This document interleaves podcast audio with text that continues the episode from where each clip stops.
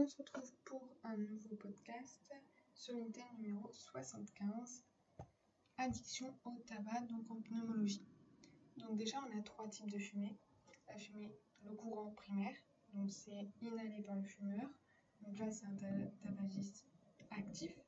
On a le courant secondaire qui s'échappe de la cigarette quand il est en train de fumer. C'est le tabagisme passif. Et ensuite, on a un deuxième tabagisme passif, c'est le courant tertiaire quand il exhale la fumée par la. Ensuite, les produits de la fumée.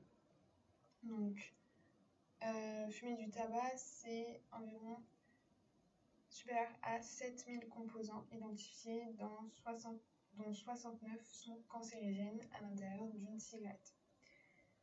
On a notamment le goudron qui est directement cancérigène par modification des cellules épithéliales. Ensuite, on a le monoxyde de carbone, le CO, qui va faire des infarctus. Donc, il se fixe sur les, il se fixe sur l'hémoglobine et provoque une hypoxie.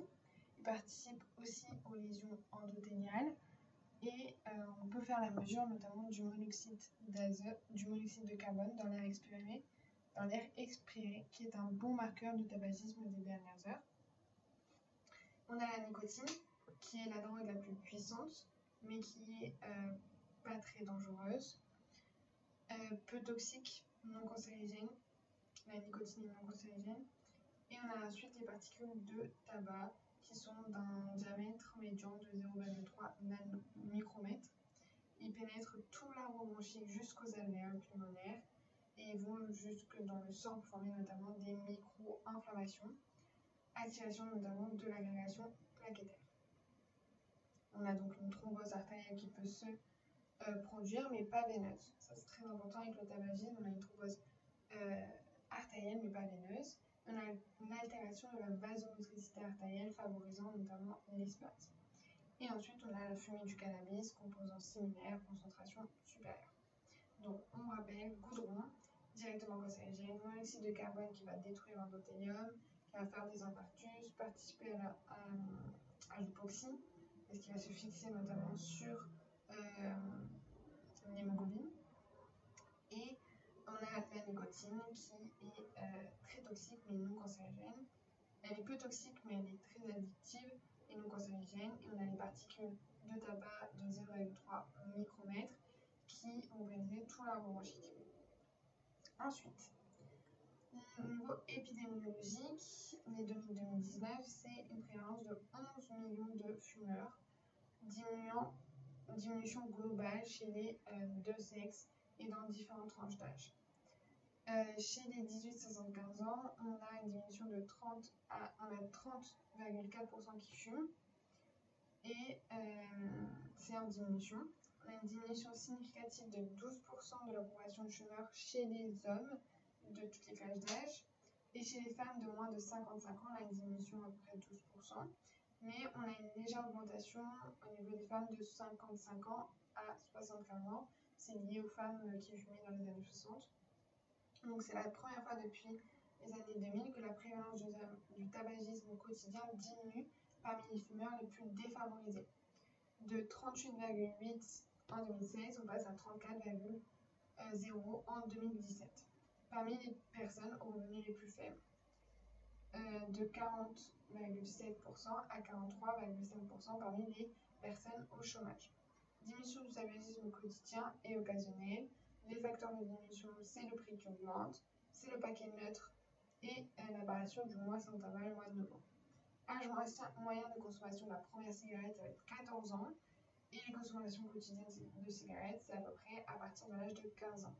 Une femme sur deux continue de fumer pendant la grossesse et c'est la première cause, la la première cause de mortalité évitable.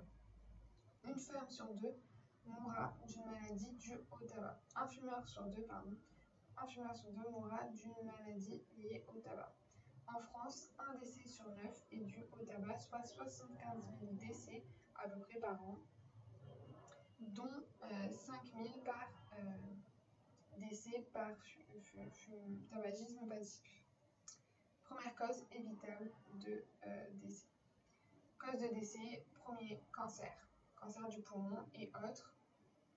Euh, donc ça fait 47 000 morts. Maladie cardiovasculaire et maladies respiratoires. Cancer, un cancer sur 4 est lié au tabac. Le cancer du poumon, 90% sont tabagiques. Euh, le risque est x2 à x30. On n'a pas de seuil de sécurité, c'est-à-dire que dès qu'on fume une cigarette, on a une augmentation des risques d'attraper un cancer. Mais le risque augmente avec les cigarettes par jour et surtout avec la durée du tabagisme. C'est-à-dire que c'est différent si on fume 20 paquets par jour pendant 10 ans ou si on fume 5 euh, paquets par jour pendant 20 ans. Même si ça fait en tout 10 paquets par année. Tabagisme passif, risque relatif, on a une augmentation de 26% des risques de cancer avec, euh, en étant un tabagisme passif. Autre cancer, on a les voies, euh, les VADS, les œsophages, cancer œsophage, cancer du pancréas, le rein et la vessie. Les risques cardiovasculaires, tabac, c'est la première cause de mortalité cardiovasculaire évitable. Et c'est le premier facteur de risque cardiovasculaire de la femme non ménopausée. Cardiopathie ischémique, artérite, hypertension artérielle, AVC, la membrane inférieure, anévrisme de l'artère abdominale, risque de développer une maladie cardiovasculaire est augmenté de fois 5, 2 fois 20 risque relatif de décès par maladie cardiovasculaire est augmenté de 20 à 30% par tabagisme passif.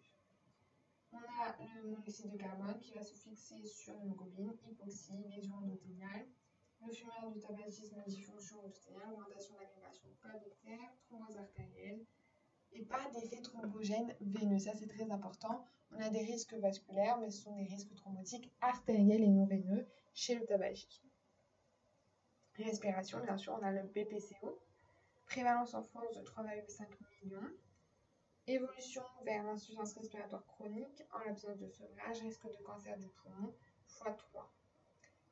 Asthme, tabagisme actif-passif favorise les exacerbations, euh, mauvais contrôle de l'asthme, le tabagisme passif, augmentation des risques d'infection ORL, et pulmonaire chez l'enfant et les nourrissons, augmentation du risque de mort subite du nourrisson. Autres, pour augmentation du vieillissement cutané, acné, coloration des ongles, sécheresse buccale, sécheresse cutanée. Fécondation, diminution chez les deux sexes. Grossesse, augmentation des couches, des grossesses extra-utérines, des risques de euh, réduction de croissance intra-utérin, augmentation de l'accouchement prématuré, les dents, la coloration, le déossement, euh, polyglobulie et polynucléose. Évaluer la consommation. Donc la mode de consommation, cigarettes, tabac roulé, chicha, l'âge de début, donc le mode de consommation, l'âge de début, la durée en année, euh, calculer le, la quantité par paquet année. On fait le nombre de cigarettes par jour divisé par 20 euh, fois le nombre d'années. Euh, et le risque à l'exposition, multiplier le risque à un facteur. Donc, on a vu que c'est différent si on fume pendant très longtemps, ou si on fume mais pas mais raisonnablement, ou si on fume beaucoup mais pas pendant pas longtemps. En fait, la quantité de tabac, ça va multiplier le facteur de risque par 2. Et la durée, ça va multiplier le facteur de risque par 4. Donc c'est plus important la durée.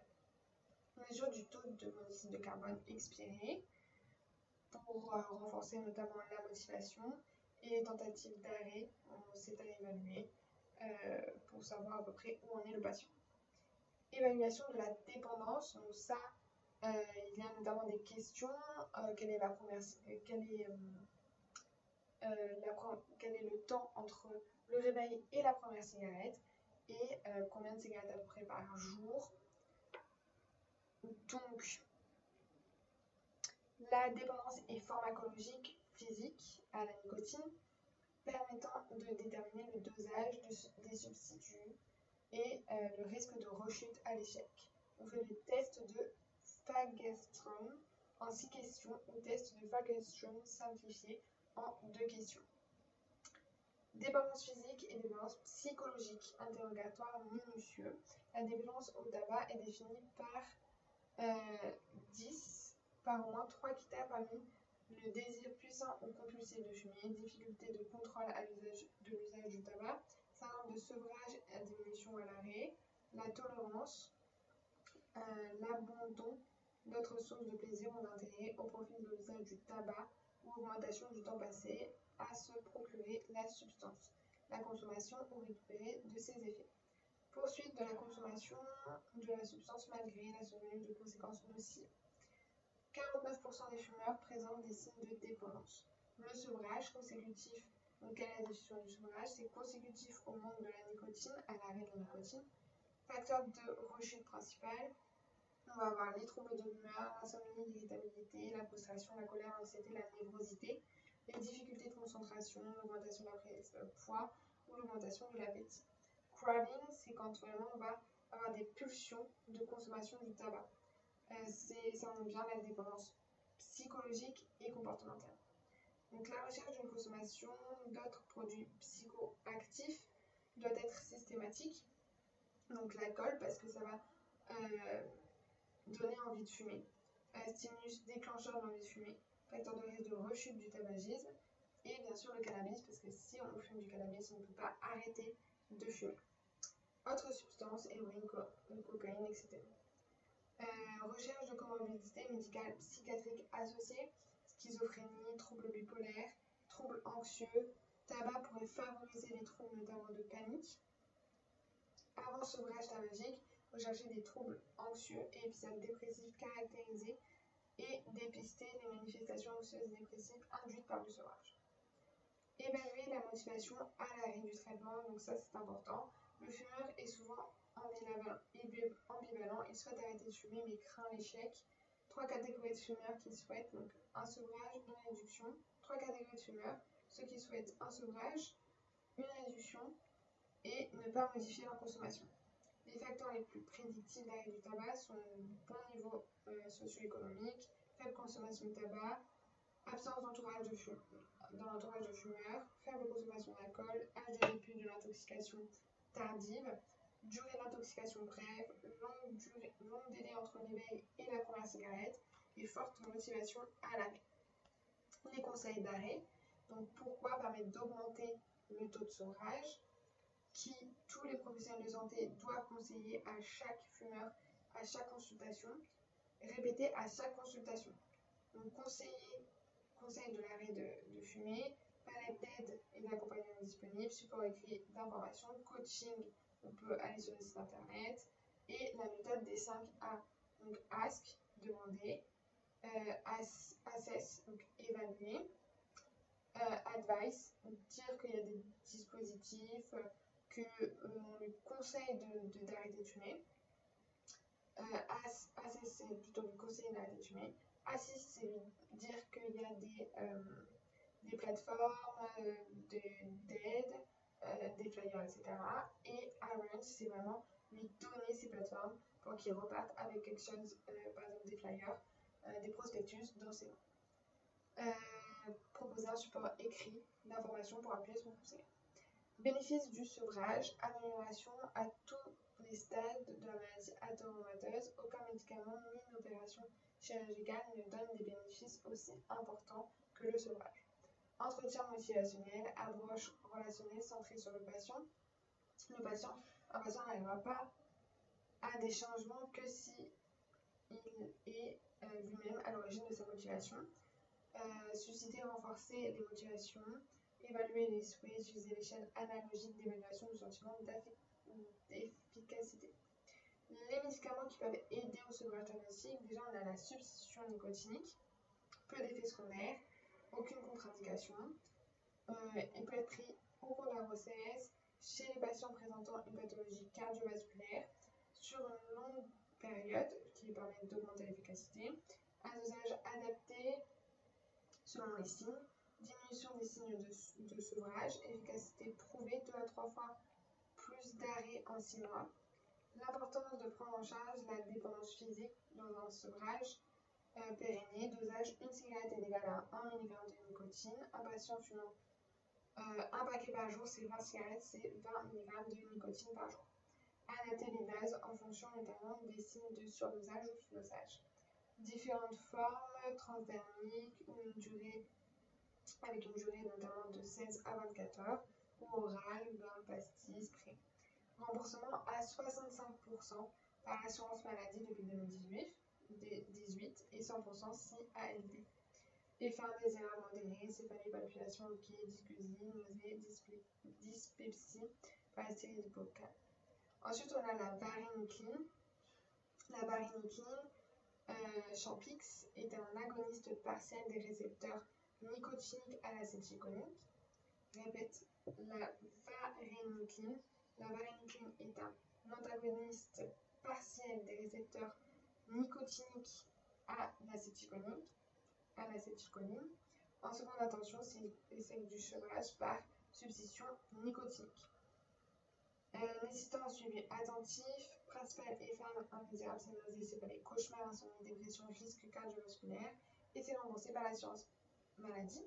Donc là, les substitutions nicotiniques, c'était remboursé à 65% par l'assurance maladie et 100% sur les en ALD. Le bupropion, c'est un inhibiteur de la recapture de la noradrénaline et de la dopamine. C'est vraiment une dernière intention. TCC, thérapie cognitivo-comportementale, modifie le comportement de la consommation tabagique, augmentation des chances de réussite euh, que médicaments seuls. Cigarette électronique, composée d'une batterie, d'un atomiseur. Euh, on a des arômes variés et on peut avoir de la, nicotine, de la nicotine à différentes concentrations. Lors de l'inspiration, le liquide chauffé mélangé à l'air inspiré est diffusé sous la forme de vapeur, semblable à une fumée de cigarette traditionnelle, puis inhalée par l'utilisateur. Conseil de la Haute Haut Conseil de la Santé publique 2016, la cigarette électronique. C'est bien parce que ça aide à arrêter une diminution de consommation de tabac. Ça peut être associé avec des substitutions nicotiniques pour faciliter le sevrage. Euh, le consommateur n'absorbe pas de goudron ou de, la toxicité est moindre. Le vapotage passif est moins toxique que le tabagisme passif.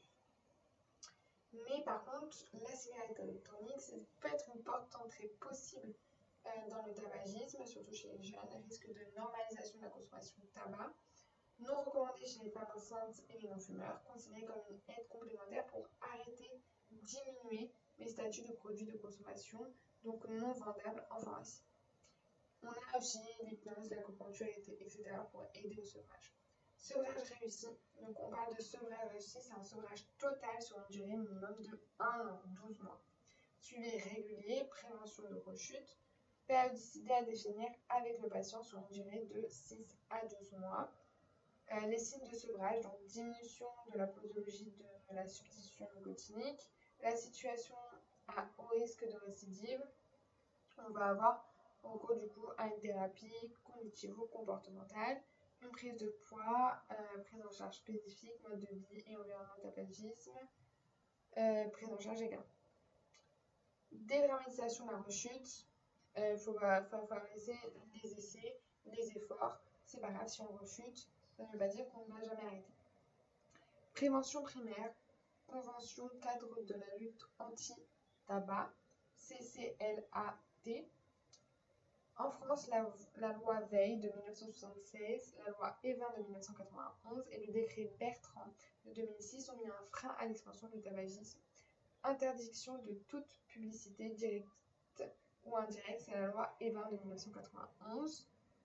Augmentation dissuasive et répétée des prix dans tous les produits tabagiques, objectif de 10 euros en 2020. Protection contre l'exposition au tabagisme passif, interdiction de fumer dans les lieux publics, c'est le décret de Bertrand en 2006. Éducation et information, avertissement sanitaire sous forme d'image sur les paquets, c'est euh, notamment en 2017. Le mois sans tabac, c'est en 2017 que ça a été mis en place. De 2014 à 2019, le plan national de réduction du tabac prend trois mesures. Instaurer le paquet neutre, rembourser les substitutions nicotiniques 65% ou 100% CLD, ou varenicline, euh, antagoniste euh, partiel des récepteurs nicotiniques à l'acétylcholine, remboursé à 100% par l'assurance maladie. Mise en place chaque de, du mois sans tabac. Euh, le plan national de lutte contre le tabac de 2018 à 2022. Protéger nos, nos enfants et éviter l'entrée dans le tabagisme. Encourager et accompagner les fumeurs pour aller vers le sevrage. Agir sur l'économie du tabac pour protéger la santé publique. Surveiller, évaluer, chercher et diffuser les connaissances relatives au tabac. L'ambition et que d'ici 2032, les enfants nés en 2014 deviennent la première génération non fumeur, c'est-à-dire inférieure à 5% de fumeurs.